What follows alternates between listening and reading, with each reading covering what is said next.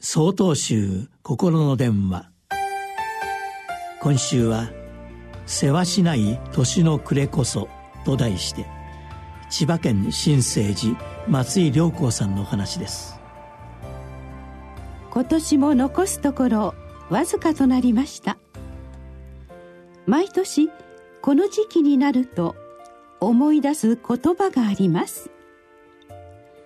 世話しない年の暮れこそ士官多座。何年か前の暮れに届いた一枚のハガキに添えられていた言葉です。そのハガキをくださったのは日頃親しくご指導をいただいている老子でした。今年のうちにしておかなければならないこと。しておきたいことに対する残された時間を思うとおのずと先を急ぐ気持ちが募ります。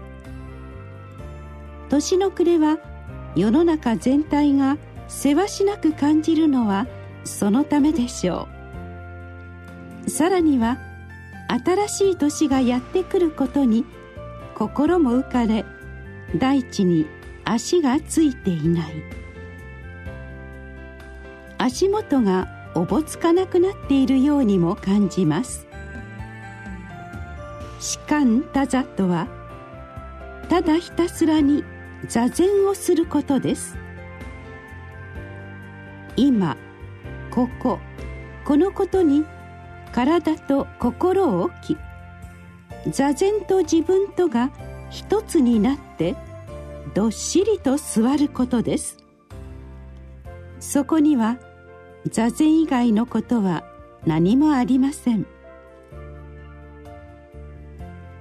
気持ちが先を急ぐ時今向き合っていることとは別のことを考えている自分がいます。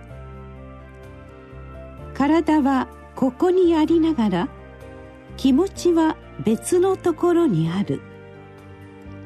今ここがおろそかになっているのです。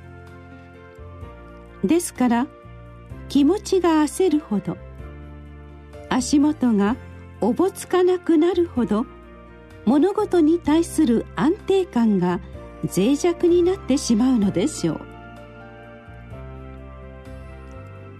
体と呼吸を整えてただひたすらにどっしりと座る。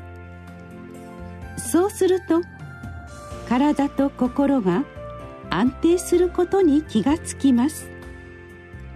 さらには座禅以外のことにもただひたすらに丁寧に向き合うことができる。